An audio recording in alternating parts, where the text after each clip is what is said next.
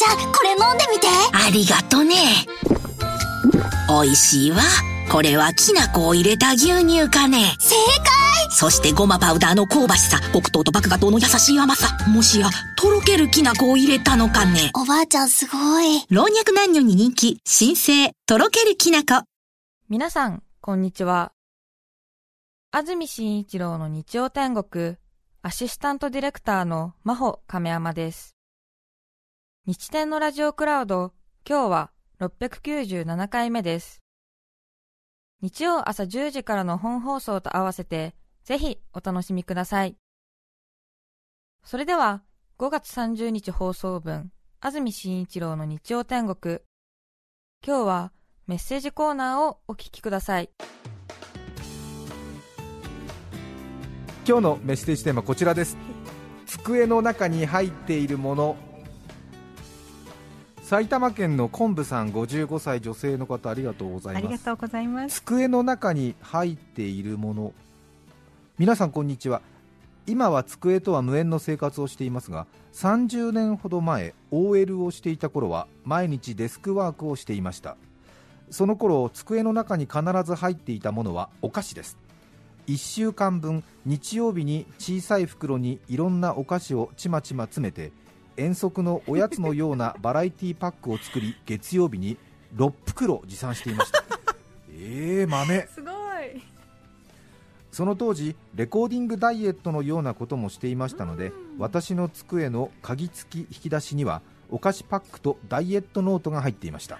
何食べたか書くんですそうねですね。しかしそのお菓子とダイエットノートは没収されたのです。マルサに没収されたのです。え、本当です。本当に？えー、国税局？ええ。ある日突然にその方々はたくさんの空の段ボールとともにいらっしゃり 社員を部屋の後ろに立たせてありとあらゆる紙媒体などを引っ越し業者さんのように箱詰めされていました。私の机の鍵付き引き出しの鍵を 開けてくださいと言われ怖かったので言われるがままに鍵を開け。お菓子と可愛い豚のイラストの書いたダイエットノートを見せました。あちら様の落胆した顔。ごめんなさい。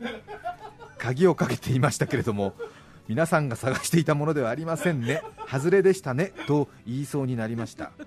その後規則なのかお菓子も豚のノートもお持ち帰りになられました。あ、そうなんだ。お菓子は残してくれるかと思ったのにえ会社は代表者や偉い人たちが速やかに交代し私の OL 生活とダイエットはその後も無事に続きましたとさ。55歳の方。え。へえ。あら会社のええ事務所に国税局査察部マルサが入ったんだ、えーで自分の机の引き出し鍵かけてたもんだから逆に怪しまれて開けてくださいって言って出てきたら自分が必ず食べていた小袋分けしたお菓子とと。自分が何食べたかのダイエットノート小豚ちゃんの表紙小の。豚ちゃんの表紙の国税局に持ってかれたっていうことですね。リアル。リアルですね。あ。ドキッとしますよーね。まあね国税は国税でね仕事ですから、えそれはドキッとするタイミングで来るでしょうけど。そうですね。ねえ放送局はあのドラマのリハーサルなんかをよく会議室でやってましてね。で私も夜中に廊下歩いてたら会議室から警視庁って書かれた段ボールを持った人が次々と会議室から出てきたもんですからなんかの実験かなと思いましてね、なんか捜査資料かなんか押収されたのかなと思ってドキッとやっぱりしますよね。すよね。えーすごいの見ちゃったなと思ったんだけども、冷静に考えるとドラマのリハーサルかと思って。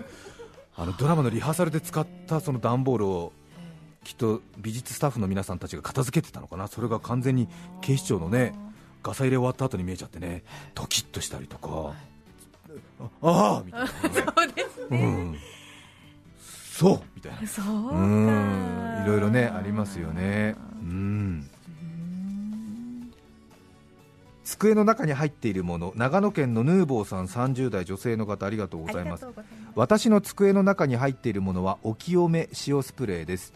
私はとある商業施設で働いています。はい。以前職場で高齢のお客様の転倒事故が相次ぎその度に上司から危機管理が甘いと叱責されていましたいつも同じ場所で発生し従業員の中には何かいるんじゃないかと噂されるまでになり、本気でお祓いをしようかと考えていた時、おしゃれなコスメ屋さんでこのお清め塩スプレーを見つけました。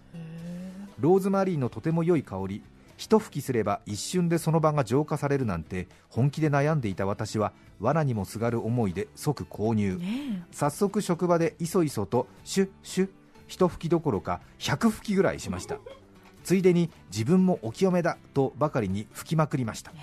これでもう誰もこけまい転ぶまいと意気揚々として事務所に戻り隣の同僚にこのスプレーのことを自慢げに語ったところハッとした顔であその匂いだったのね。あなたから妙に今日はおじさん臭い匂いがするなと思ってたのよ。と。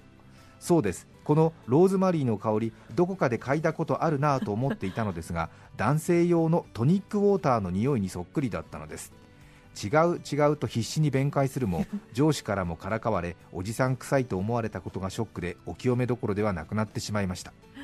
眉唾ものだよなとは思っていましたが不思議なことにその後転倒事故は落ち着きその後私は移動となりましたがお守りとしてこのスプレーも新しい職場に連れてきて引き出しの中に入れています。あお清め塩スプレーね。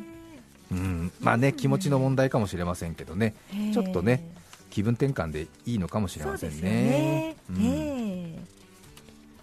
ローズマリーいい香りですよね。そうね、うん。そうそうそうそう、ええええ。ちょっとねどっからこの匂いしてるかわかんないとね、そう、うん。ほのかだったらいい匂い。そうですよね。お清めの塩とかは皆さんお使いになりますか？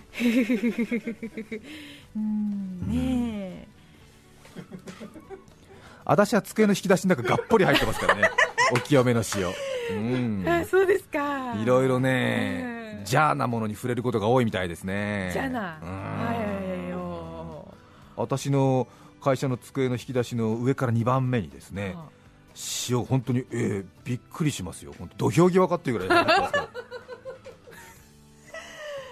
あ、そうですか。えー。それでちょっとねあの邪気を漂わせてるアナウンサーには後ろから塩を振りかけるっていう。ちょっとね勝手にっていうかもうちょっと有名な行事になってますけど、あ、そうなんですね。うん。あ、そうなんだ。有名なんだ。みんな知ってんだ。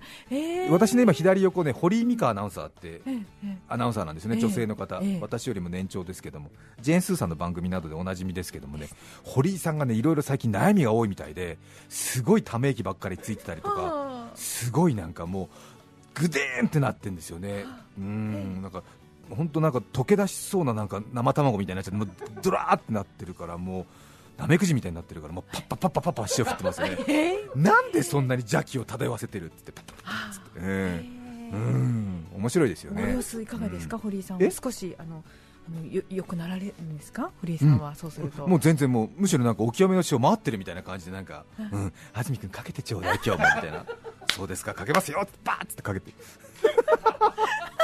やってちょうだい。やってちょうだいっつって。たまにかけてね。そう、うん。楽しそう、楽しそうでしょ、うん、ちょっとねいろいろね。ちょっとおかずの塩気が足りない時もなんか私のとこから持ってってる人がいるらしいよ。塩だもんね。塩だもんね。そう。大丈夫？大丈夫かな、うん、楽しくやってんのよ私。あよかったです。すごい塩まいてるなさて少しお薬強めに飲んどこう。皆さんからのメッセージをお待ちしています。さて今日は机の中に入っているものということです。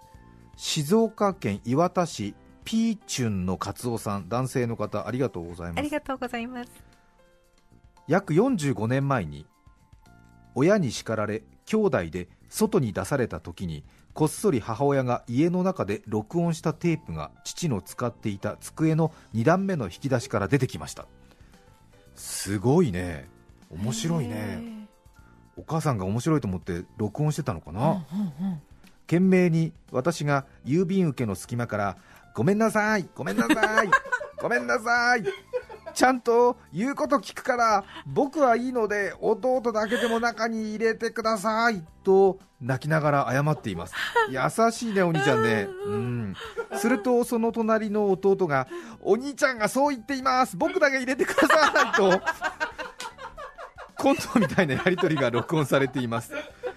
改めて聞くと本当に弟をぶっ飛ばしたくなりますね。恥ずかしくて捨てたかったのですが今にしてみれば大切にとってある両親に感謝感謝です。いい。いいのありまいいしたね。の持ってますね。最高だね。ちょっとねいろいろね。今はホームビデオとかお持ちの方多いんでお子さんの記録とかしっかりね残ってるのありますよね。むしろいいシーンじゃなくてこういうね、ええ。ええ怒られてるところとかが逆に面白いかもしれませんね。面白い。声だけ、声だけでね。ごめんなさいなんて言ってね、うん。弟。今はあれでしょ？こういうことするとねちょっと通報されたりして幼児虐待とかになっちゃったりするのでもう今やね、なんか古の良き風景なのかもしれませんけれどもそうでね。すね、そうですね千代田区のサインコサインカプサイシンさんありがとうございます。机の中に入っているもの私の机の中には小さなガラスの小瓶が入っています、はい。私はそれをちょっといいこと銀行と呼んでいます。毎日ちょっとした嬉しいことがあるとそれをメモに書き留めて折りたたんで小瓶の中に入れる。つまり預け入れをします逆にちょっとしんどいなという時には小瓶の中から今までのメモを取り出して小さな幸せを眺めて出勤するのです。今日は回収車が来る前にゴミ出しが間に合った。や道端にタンポポが咲いていた。や顎のニキビが治ったなどなど、ちょっといいことメモを見るとまあ私の人生も悪くねえなと元気が出ます1年ほど続けるとちょっといいことが300個くらいたまるのでホクホクした気持ちになれます。疲れた大人たちにおすすめです。ちょっといいこと銀行っていう。いいですね。うん。手間がちょっと面倒かなと思ったけどやっぱその手間がいいんでしょうね。そうえね。えあとちょっとその書くメモがねうん。なんだろう付箋でも何でもいいんだけどもちょっと色付きのものとかだったりすると、ね。すごくこういいねことが詰まってる瓶が目に見えてね。はい、うん、おおなんていうね、ええ。うん、ちょっとなんか思い出してあこんなことあったね今年ねなんていうことかな、はい。そうランねダムに出てくるんでしょ、そうそうそうそうそう、ね。うん、あ楽しいかもしれないですあね、はい。上手ですよね、うんあれかな？家にあるへそくり数えるみたいな感じかな、うん、たまったたまった。たまたたまた。でも 要はそういうことでしょ？ちょっといいこと銀行だから。そうですね、うんへへみたいな。今日もまたジェンコ数えるかな？みたいな。あれはでもなんか誰？え？どなたですか？わかんないけどさほらあの主戦度的なことでさ、うん、でもお金だって自分が働いた証だからさいいことなわけでしょ？ね。だからそれをこうねうん。自分で確認するっていうのは心落ち着くっていうことらしいよ。そっかそっか。ちょっとそんなファンタジーで逃げなくてもいいんじゃない？うっしゃっしゃっしゃって感じでさ小瓶とかさなんかちょっといいこととかなんかなんかねうん。わかんないけど、うん。うん。銀色夏男的な感じに入っちゃってるけどさ。入っちゃってるけど、うん、入ってるけど、うん、ジェンコ数えっかな？みたいなさまた寝る前にジェンコ数えてねっぺっていうさ。そういうことでいいんじゃないの？ダメかしら。ごめんなさいねファンタジー壊して。兵庫県尼崎市朝顔さん女性の方ありがとうございます。ありがとうございます。結婚生活40年が近づいてきました。そして主人への気持ちがここ数年恐ろしい速さで冷めていっています。ふと引き出しの奥に突っ込んでいた結婚指輪が目に入りました。数年前までは結婚記念日には2人で指輪をはめデートに出かけていましたが最近は本当ご無沙汰しています。その指輪のケースをよく見るとなんだか薄いグレー色なのにところどころ色が違うのです。なんとカビが生えていたのです。えこんなものにもカビが生えるの？しかも引き出しの中のこのケースにだけカビが。もう笑えて笑えて。娘や私のバツイチの姉にもカビの写真を送りました。でも主人には内緒です。主人は鈍感ですが最近の私の気持ちの激変に気づき始めていてきっとこのカビを見たらかなり落ち込むと思うからです。しかし心の状況が指輪ケースに伝わるんですね。感心しましたそうか。そっか。ねえ結婚生活40年。主人への気持ちがこの数年恐ろしいスピードで冷めていくっていう。どれぐらいのスピードついてるのか。時速にして教えてほしいね。どれぐらい？イメージ。45キロぐらい？バカ！あずみちゃんバカ！ってこと？もっとよ。120キロぐらいよ。え？ー、い。すごい。すごい飛ばすじゃん。危ない。えどれぐらいどれぐすごいスピードで気持ちが冷めるってどれぐらいのスピードなんだろうね。ね。よそのご夫婦の話はねわからないからね。他人が口出ししちゃいけないね。そうですね。机の中に入っているもの小野の小ネチさん女性の方ありがとうございあます。りがとうございます。私の机の中に入っているのは大量のハンコです名前ではなく大変よくできましたもっと頑張りましょうなどのハンコ。そう私の仕事は教師です。最近はこのいわゆる先生ハンコもいろんな種類が出ていてもっと丁寧にやり直しましょうなどの辛口セット。あすごい天才などの大甘セットなどがあります。さらに夏目漱石が傑作であると言っている文豪セット。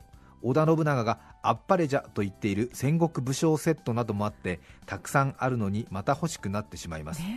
最近はリモート授業になり課題を集めるのも全部ネット上になり提出物にはハンコを押す機会がなくなって寂しいです。早くコロナが収束しまたハンコをいっぱい押したいです。現役の学校の先生ですね。えへえ学校の先生からハンコいっぱい押したいってなんか改めて聞いてしまったっていうなんか一末の寂しさありますねなんかね。そうですか？え？なんだ押したいんだって。ん？えうんなんか、うへー。ん、あれはほら生徒がねだってねだってさようやくなんかもらえるものだったような感覚があるからさなん か。あんまり先生が乱発するとなんかありがたみが薄れるっていうかさ。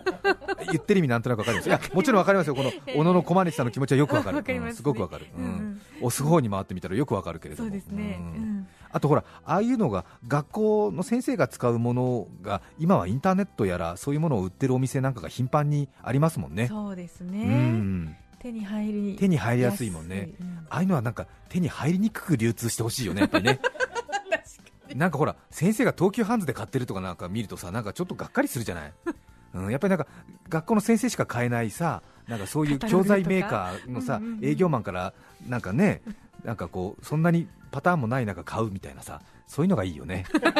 違う？言ってる意味わかります？うんなんか先生がさほらうややしく渡してくれるシールとかがさ、ねえなんかどっか近所の文房具屋さんとかで売ってたらさなんかえー、これかなんて思ったりするじゃない。だからなんか入手先をなんかあやふやにしてほしいじゃない。違います？違うかな？えわかります？言ってる意味。わかりますわかります。うんうん。そういう感じです。なんか思いが溢れちゃったわいろいろ。こんなにこんなに部外者がベラベラ喋んだって話だけど、うん、そう。いや嬉しかったもんハンコ。2年生の時にね。私はねあの新幹線とかなんか飛行機。あのダメな時は自転車のあれなんだよね、で新幹線ぐらいだとよくできましたで。なんかロケットが大変よくできましたみたいな感じありましたね、うん。もらったら嬉しかったですね、神奈川県常識人の AB 型さん女性の方。小5の頃私の机の中には一通の手紙が入っていました。机の下の方にそうラブレターです私は小5の夏に転校しました。夏休みに引っ越しをしたのでそれはとても寂しくい。つも一緒に遊んでいた熊谷君に会いたくて会いたくて。当時はメールや携帯電話などもなく連絡手段は家の黒電話か手紙のみ。内容は覚えていないけれど勉強机で熊谷君への思いなどを自分で綴ったのだと思います、ですがポストに入れる勇気もなく机の引き出しの一番下へそっと恋心を忍ばせていました。ところが数日後母が熊谷くんちはね住所変わりましたよと 唐突に言ってきたのです。嫌な予感がして机に忍ばせた手紙を見ると母が一度開封しのり付けし直した後です。母は隠れて私のラブレターを読んでいたのです。ひどいそうね。これはお母さんでもやっちゃダメだよね。まあちょっとなんかね。うん。そうね。確かに。そうん。まあ、よかれと思ってね。あ熊谷君ち住所変わったから ね。出すんだったら気をつけて。みたいなことでね。お母さん何してくれてんのよ。っていうことでしょ。そうね。今はあれなんでしょ。携帯電話メール LINE とか SNS とか Twitter とかあるから手紙なんか書かないもんねということはね。恋文的なものってのはもらったり書いたりはしないんですか？そうなのかな？わかんないね。聞いたことないもんね。ねどうなんだろうね。そうね。えでもねええ。あれもらったことあります？皆さん、まあ、中澤さんはありますよね。えラブレターね、えみみんなあるんじゃないですか？あのあるの？やっぱり。ええ少し何通ぐらいあるの？ええ3通ぐらいですか？3通ぐらい？わわかんない。あはい、え。ーはい。思い出すのはね。思い出すのはね、うんうんうん。そう。まあ、中澤さんは過去にこだわらないかそうらねすっごいうん。忘れちゃうの、忘れちゃいますよね、うん。そう。本当に忘れちゃうの。えー、そうなんだ、はい。あれあれラブレターみたいなのもらった時ってテンション上がるよねやっぱりね。そうですよね。あもう記憶ないんだね。いやいやいや。う嬉しいっていうか、ね、困るって感じ、あ困る。うん。あなんかうん、うん。特に自分が声を寄せてる人じゃない人からもらっちゃうから、うん。あどうしようみたいな。うんああそうね。確かに。困るね。確かにね。でも困る前にちょっと一瞬嬉しい気持ちまあまあそうでしょうね、うん。はい。ね、はい。あるよね。下駄箱？靴箱とかにね。ね。昔は入ってましたもんね、えそう。は？っていうね。びっくりしない？そう。私あね。靴箱に入ってた時とかテンションもうん。いやお男の子はねうん嬉しいと思うな。そうね。女の子からもらったら、ね。はい。確かに確かに。女の子がもらうのとちょっとかなり違うと思うんですよね。うそうですようね、んいや私高校生の時に靴箱に入ってた時あったけどもうなんかやべえなって思って。まっすぐほら教室に行くと自分の教室に行くと E 組だったんで E 組に行くとにやついてる俺の顔が出ちゃうからなんか無意味になんか違う反対側の校舎の廊下から回ったりとかしていいと思って。ズーンみたいな。ズーン3周目みたいな。ちょっと聞きたい。ギルーって回ってただいま到着いたしましたみたいな感じでしたけどね。懐かしい。5月30日放送分、安住紳一郎の日曜天国。それでは、今日はこの辺で失礼します。安住紳一郎の日曜天国。ハートのエースが出てこない。パートさんのエースが今日出てこないお聞きの放送は日曜も仕事という方に TBS ラジオ FM905 AM954 さて、来週6月6日の安住紳一郎の日曜天国。メッセージテーマは、体にまつわる話。ゲストは演歌歌手、大江豊さんです。それでは、来週も日曜朝10時、TBS ラジオでお会いしましょう。さようなら。安住紳一郎の TBS ラジオクラウド。これはあくまで試供品。皆まで語れぬラジオクラウド。ぜひ本放送を聞きなされ。954905